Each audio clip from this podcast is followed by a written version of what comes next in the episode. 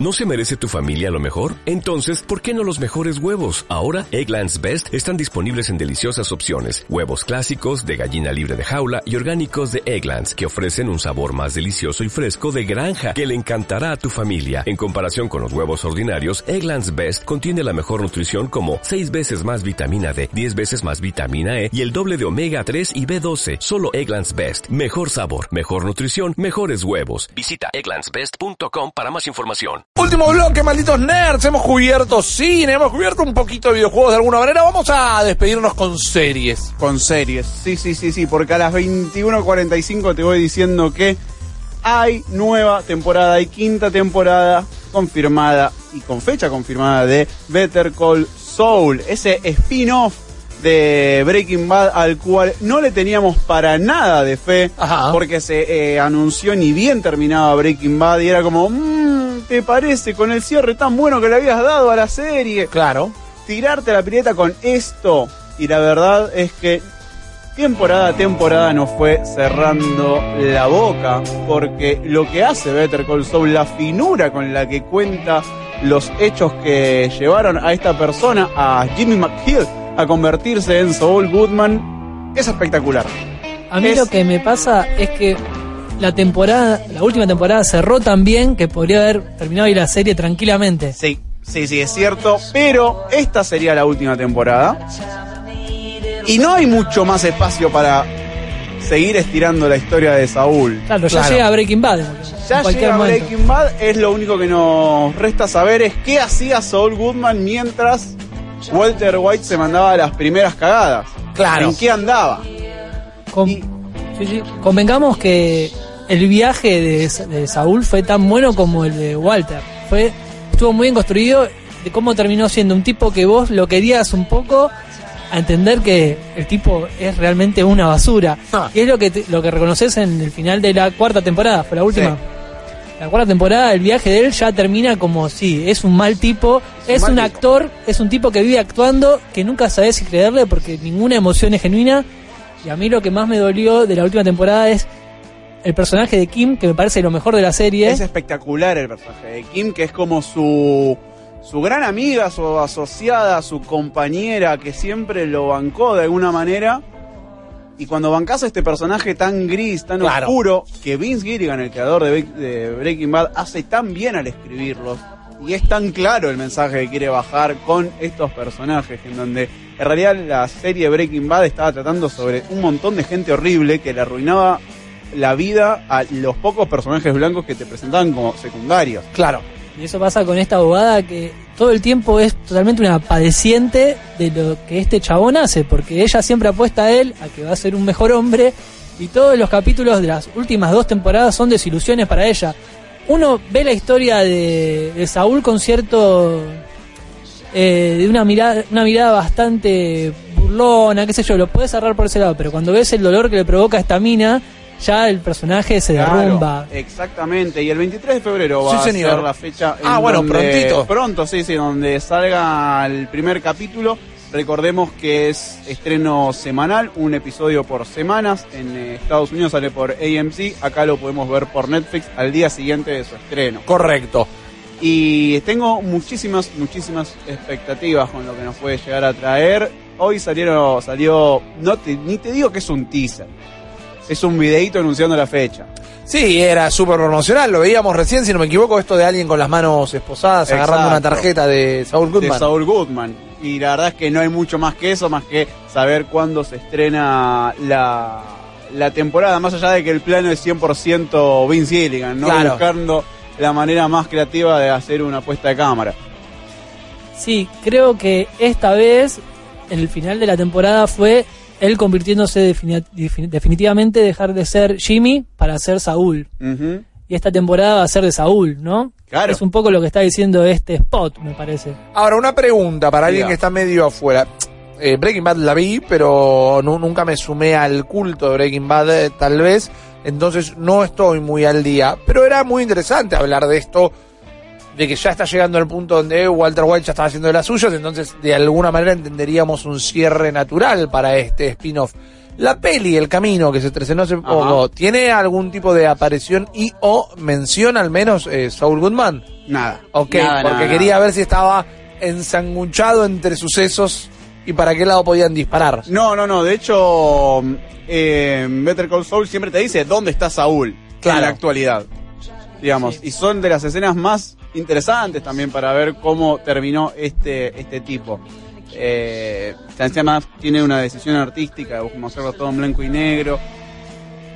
Y creo que dentro de lo que es Breaking Bad, los personajes con más vida y más tridimensionales se los encuentra en Better Call Saul. Hay mucha gente que dice que es mejor que Breaking Bad. Muchísima gente, ¿eh? Yo Mucha. conozco gente. Yo creo que Rippy la tiene que ver. Sí, la tenés ok, que ver, sobre ok, todo ok. porque te gustó Mad Men. Sí, sí, sí, claro. Era una serie de personajes. Sí, Más sí, que totalmente. de situaciones. Sí, y, obvio. Y decir, oh, no, ¿qué va a pasar el, el capítulo que viene? Better Call Saul, a diferencia de Breaking Bad, es eso también. Es una serie sobre personajes. Ok. Y explorando todas las facetas de estos mismos. Funciona sin Breaking Bad. Para la gente que es muy fan de Breaking Bad, Hay un montón de guiños. sí, tenés personajes metidos y personajes icónicos que ves cómo comienzan a ser sucios, por ser, decirlo de alguna manera, cómo se meten en el tema de narcotráfico, todo eso está, que quizás era el gancho más fuerte que tuvieron las primeras temporadas de Breaking Bad, Claro. hasta que se desarrollaron bien los personajes. Claro. Pero, pero en el centro de la serie siempre están los personajes.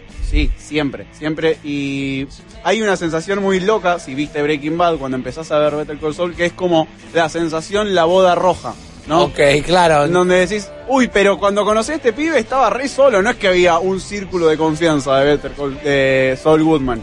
¿Quiénes son todos estos? ¿Y cómo van a terminar todos? Claro, ¿en qué momento esto se va al ¿En demonio? qué momento se da todo el demonio? Entonces, esa es eh, la bomba en la habitación que todos sabemos que está. Y mientras tanto te cuentan un montón de idas y venidas que tiene este personaje que sí, termina en la última temporada, es obvio que es un mal tipo, pero también al que le pasaron cosas muy feas. Sí, le pasaron cosas horribles y muchas provocadas por él Muchas también. provocadas por Bueno, él mismo. claro, y ahí tienen otro peso, ¿no? Hacerse cargo de tus acciones, conocer cuáles son tus pecados. Lo mejor que tiene es que él no se hace cargo de nada. Eso es lo mejor que tiene el personaje, ¿o Eso no? es lo mejor que tiene el Bueno, él es un gran actor. Muy es bueno, un sí, gran muy actor, a mí me encanta. eh, te digo que me la vendieron un poquito, ¿eh? me puedo llegar a enganchar con Betel Corsol, que ahora sabemos que vuelve el 23 de febrero. El 23 de febrero lo vamos a disfrutar. En realidad, el 24 la disfrutamos nosotros en Latinoamérica. Ok, porque nos llega en ese momento. Yo, chicos, lo que acabo de disfrutar cuando estábamos viendo Diga. el video de Ripillo son las crepas de los amigos de Crepas que estaban increíbles. Encima volvieron también con la ensaladita, esa buenísimo. ¡Uy, qué bien! Mariano se está sacando de la barba esa ensalada todavía, pero la verdad que estaba buenísimo. Ustedes saben que nuestros amigos de Crepas son de Uruguay, pero si entran en su sitio web, tienen el apartado de Argentina para ver todos los locales. Nosotros siempre les recomendamos que vayan al de Palermo, que está en Gurruchaga y Costa Rica. Esto es Gurruchaga 1791. Tienen toda la variedad de crepas, sus jugos, sus ensaladas. La verdad, muchísimas gracias por acompañarnos. Todos los miércoles están excelentes. Yo me acabo de clavar una caprese que me dejó Qué bien. pipón, pipón, justo para el final del programa. Y hablando del final del programa y que nos estamos yendo, ¿quieren un update de El Bromas 2? El Bromas 2, quiero saber qué pasó. Tengo una noticia, esto es un update, lo estamos levantando de sitios norteamericanos, de 7 de la tarde horario argentino. Ok. Ok, yo lo último que había visto había sido al mediodía con esta la, la noticia y luego pronto la desmentida. Bueno, a las 7 de la tarde, horario argentino, una fuente interna de Warner le dijo al sitio EO9 que el sitio a mí me encanta EO9 es una página que me gusta mucho es todo de la cadena de Gawker que tienen Ah. Kotaku y Deadspin y un montón de cosas eh, le dijo que la historia es correcta, que no tiene nada para agregar como fichas o en qué estado está la negociación o preproducción, pero que no es verdad, que no era verdad, o sea, la desmentida es errónea, esta supuesta fuente interna de Warner sin nombre asegura que Joker 2 está en proceso. ¿Cuándo la veremos, no? Bueno, esa es otra, le Espero van a- que le dé tiempo. pero dale dale dos años, dale tres años, o sea, tie- dale tiempo en serio, no la apuren Claro. solo para... ¿Ustedes no sienten que con el éxito que fue el Joker no sintieron que para qué hicimos de Batman esto era Ay, ideal? recontra. ¿Para qué vendimos esta película para Bueno. todos lados cuando teníamos el inicio ahí? Claro. Sí, sentí un poco eso. Bueno, pero ahora... Eh, re fuera de lugar. Más allá de que tiene un recontra elenco. Sí, hay una obvio. ¿Qué tenemos de DC en, Wo- en la Wonder bandeja? Woman. Wonder Woman 2 Versus Y, Prey. y Birds of Prey. versus Prey, muchísimas gracias. Aquaman 2, pero todavía medio de los premios. Flash, dando vueltas Sí. por ahí. Ya- Ni la Shazam 2 cuento. también, ¿no? Shazam 2 también. Shazam pero- 2 sí, está ahí. pero tampoco la cuento porque estoy hablando en las que están Inmediatas. confirmadas. Wonder Woman sabemos que sí, está filmada, está Birds todo. of Prey también sabemos que sí. Claro, Aquaman 2, James Wan dijo, sí, la estamos laburando, va a suceder, les trajo también más de, bueno, no lo mencioné en su momento, Joker, eh, Aquaman y dos de las tres de Nolan son las únicas pelis de DC en superar los mil millones de dólares, entonces Aquaman le iban a dar otra, obvio que Aquaman iba a superar esa cifra porque es el mejor superhéroe de DC, No lo puedo al creer. margen, no estamos charlando de esto, eh, no tenemos otra que sepamos que van a hacer. Sí, ayer para alimentar un poco rumores, Henry Cavill dijo que Es verdad. sigue siendo Superman. Es verdad. Na- Que nunca, para le- mí- nunca leyó el mail, me parece. Nunca leyó el mail. Para mí, él hizo la mejor película de todo el universo DC, que es la primera de El Hombre de Acero. Es una gran película, para mí por lo menos. No me miran como que no. Para mí es una muy buena película. Dijiste Sí, la sí. mejor de todo el universo No, pará, de la, de, el Ah, de la este del universo. canon. De ese, Claro. Es la mejor, sí, es la mejor. Para mí la mejor. A Rippy le gusta Batman No, vs le- Superman. No, no, no, Me eh, gusta Aquaman también. Me- bueno, bueno, bueno, bueno, bueno. Primero, Aquaman, salvo el tema de África por Pitbull, eh, eh, es un peliculón. Que aún así se puede discutir por qué está ahí. Eh, y después, sí, me gusta mucho Batman vs Superman. No, no me gustó Man of Steel, no me ¿En gustó serio? para nada. Pero porque me parece que tiene pifies completamente evitables, como toda la parte también. De nuevo, Kevin Costner arruinando la película, o sea, Sí, es lo más flojo. es lo más flojo de ese lado. Odias a Kevin Costner. Es lo que saco de este programa. Me lo quedo con Campo de los Sueños, ¿viste? Ese Kevin Costner de películas esperanzadoras también. A mí, para mí, me cuesta imaginarme una película mejor de Superman que esa. Sí creo que el error es de casting de Amy Adams, que se arrastró en todas las películas. Sí, sí, sí. Estoy como que A está ver, media eh, el- Ella es una genia. Sí, Ella la ídola. requeremos, No es una buena Luisa Lane. No. ¿Sabes lo que pasa con las pelis de Superman también? Y esto es arrancar como para quedarnos dos horas más. Yo entiendo que son viejas y yo entiendo que están en otro tono por completo, que son casi dibujos animados. Pero para mí no puedes hacer una mejor peli de Superman que las de Christopher Reeves. Al menos la 1 y la 2. Porque Sí, también esas mismas se de- Sí, la dibujaron. dos la versión de Richard Donner. sí. Claro, Sí, sí, sí, sí. exactamente. Digo, esas pelis son como casi lo que Superman significa, lo, cómo está retratado, cómo está hecho Clark Kent, cómo está hecho Superman. Necesita un- una actualización. Yo lo entiendo, pero lo que me faltó del Superman de Henry Cavill es un Superman que sonría. Es el Superman que es el icono de la esperanza. Sea un poco más luminoso, traiga un poco Claro. más esto de ser el superhéroe. que lo hacen con eh, la escena del bigote gate.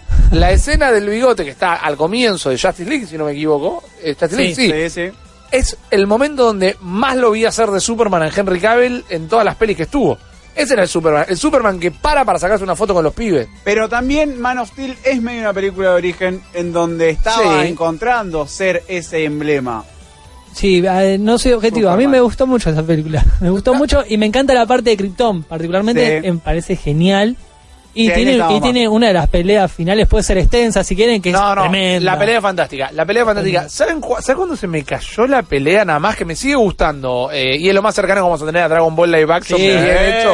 ¿Vieron alguna vez el video de Zack Snyder dirigiendo eh, la escena- la- el momento final de la pelea? El momento donde Superman derrota a Zod. Donde lo termina. Exacto. ¿Viste ese ahí se me backstage? ca- ahí se me cayó un poco. Los caga pedos tanto todo el tiempo que me cuesta ver a los ¿Por actores qué como los caga pedo? los caga no le estás rompiendo el cuello mal no parece que le estás rompiendo no lo tenés que agarrar así la no no le estás rompiendo. Viste era como la maestra cagándolo a pedo y digo me sentí mal por los actores me sentí medio extraño con la figura de Zack Snyder qué sé yo hay cosas que no hay que meterse en la cocina Viste, es como, metete en la cocina de cualquier restaurante cinco estrellas y, se te va a haber cucarachas por ahí. Entonces, no hay que meterse siempre en la cocina.